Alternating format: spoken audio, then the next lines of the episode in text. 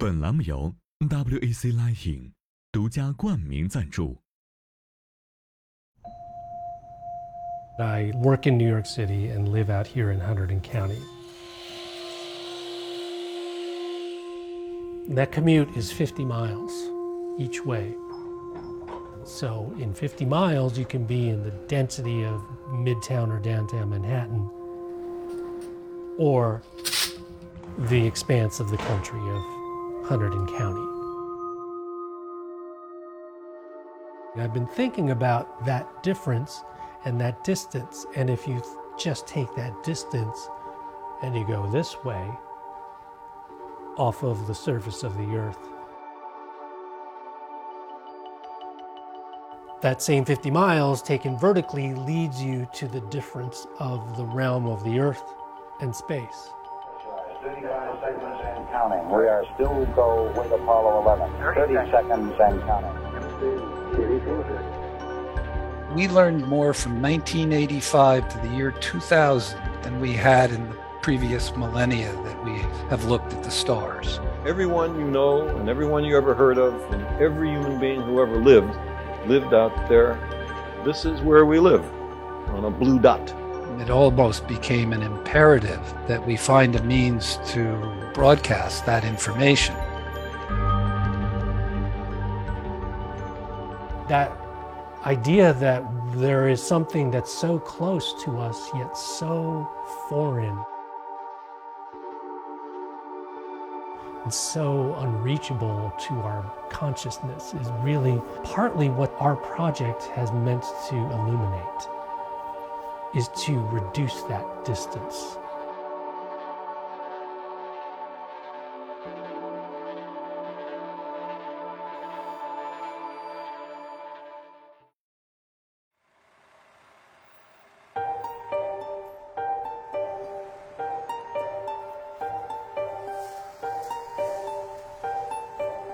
Ennead is now on the 40th floor of One World Trade Center. We moved there after 35 plus years in the West Village. We were known for doing a lot of institutional work in New York City.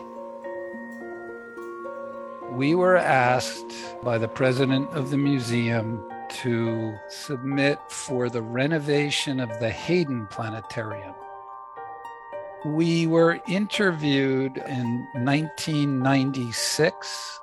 One of the trustees said, You know, if cost were not an object, what would you do? And we said, Well, we would probably make something far more significant. So that's when we conceived this great sphere inside the glass box and its connection to the museum. It's a story in and of itself. Let's just say we invented the largest tension supported curtain wall in the world at that time. It started with a basically a paint job of the old museum and turned into what is now known as the Rose Center for Earth and Space. I think the thing that distinguishes Ennead is that we do not come to the table with a preconceived design approach or a design language for that matter.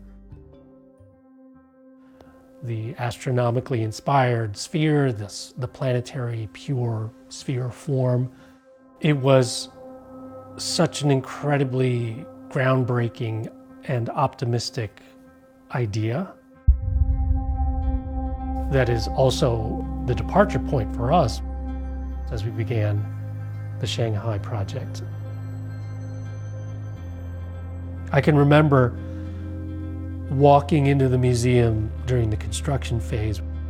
They had just taken down the scaffolding, and that was one of the most impactful experiences I've ever had in a building.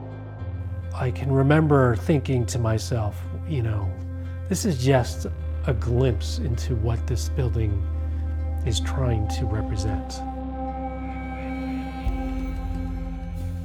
上海天文馆的这个建筑面积呢是三万八千平方米，那么从建筑规模上来讲，应该是全世界最大的这样的一个天文馆。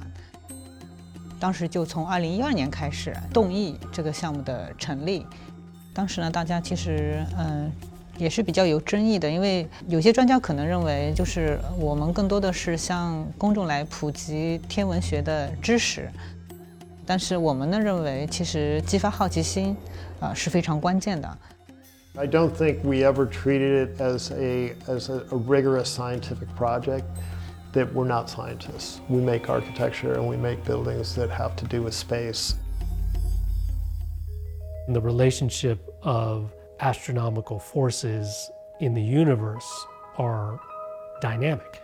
Here you get to see the overall form of the building and the components that really make up what we call the three instruments. And the idea that everything is a state of motion. How do you create a kind of architectural form that has that kind of dynamism without ending up having it become a kind of stylistic statement? 从最初的设计概念里面，我们就希望说它是一个可以表达时间概念的天文仪器，去感知时光的流逝，去感知整个季节的一个变化。 从这个角度来讲呢，其实它会有一些非常浪漫的这种中国的这种情怀在里头。Originally, the client had specified this ancient Chinese observatory, Dongfeng, and it was a device to track the sun. Clearly, with the idea of making people aware of the sun, lighting had a huge role in the understanding of our building, not only in the moments where we shaped the light, but the difference in the dramatic choreography of light. The idea of the oculus as something special and unique. And originally, we thought it was just another one of the gray aluminum panels. But we thought that since it was dedicated to the sun, it maybe needed to be different. I remember looking through at least eight to 10 samples of what this could be.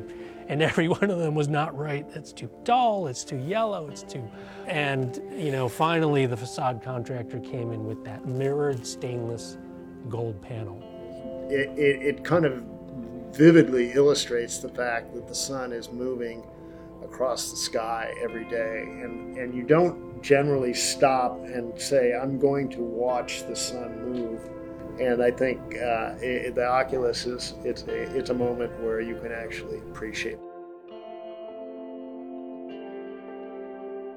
建筑师，我觉得营造了一些非常独特的时刻，应该说是一种行为艺术啊！大家会期待就跟建筑共同去参与或见证某一个特殊时刻。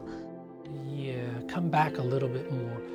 If you're standing in the proximity of where that plane would meet your horizon, you could see that sphere on a kind of horizontal surface, but that surface happens to be tipped like eight degrees, which corresponds to the geometry of how the sun and the and the Earth's rotation, exactly. and the Earth axis of rotation. But I think the thing that one of the things that really caught me was actually going in as you turn around, you see something in your distance, which is the sphere. And then as you get closer and closer and closer, the weight of it is incredible. In a sense, it also is a sundial in the sense that it tells time, but this is intended to be what is called an ecliptic condition. At the summer solstice, at noon, when the sun is at the highest point in the sky over the course of the year, you get a complete ring of light in the middle of the museum. Underneath this levitating thing, and you're compressed and squeezed, and you're like pushed up against the ground. We were fortunate enough to make that drama correspond to this earthbound versus that uplift. And you see this incredible swirling ramp that has a has a tripod and an inverted dome above you. The sun is streaming down. It's a very dramatic choreography It's all one continuous flowing path. You never pass the same thing twice. It's not hard to get to a kind of path that starts and takes you to an end, but connecting the beginning and the end was really the key thing, and that was the ramp that takes you back down. 我们经常会说，我们不是在写一本教科书，我们是要创造一段经历，创造一段体验。 其实这一系列的这种参观的流线呢，是被精心的设计过的，整个设计是秉承着这样一个天文学认知的这样一个呃顺序来的。在整个的这个设计过程中呢，我们希望说观众能够有一个非常直观的这种体验，然后沉浸式的这种观看的模式。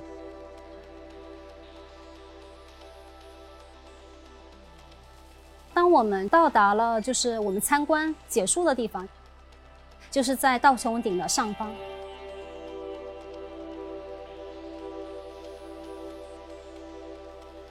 And the inverted dome is seen as the culmination of the exhibit experience. So one goes through the exhibit halls, sees and learns all about the universe and astronomy, emerges back into the atrium, and is then afforded the opportunity to go into the inverted dome. And that is meant to be an actual experience of the sky. 这种层层递进的这种惊喜感啊，我觉得是非常重要的一种情绪节奏上的一种设定。联动天窗、球幕影院、到穹顶，整个《三体》我觉得还是上海天文馆建筑设计当中的，确实是当之无愧的三个亮点。I think the planetarium does cause people to hopefully pause and slow down a bit. However, you know, microscopic, a little bit of the awe of the universe. I mean, this building is insignificant, but we wanted to deliver something to the humans that are going to be there that had a sense of incredible awe of looking up.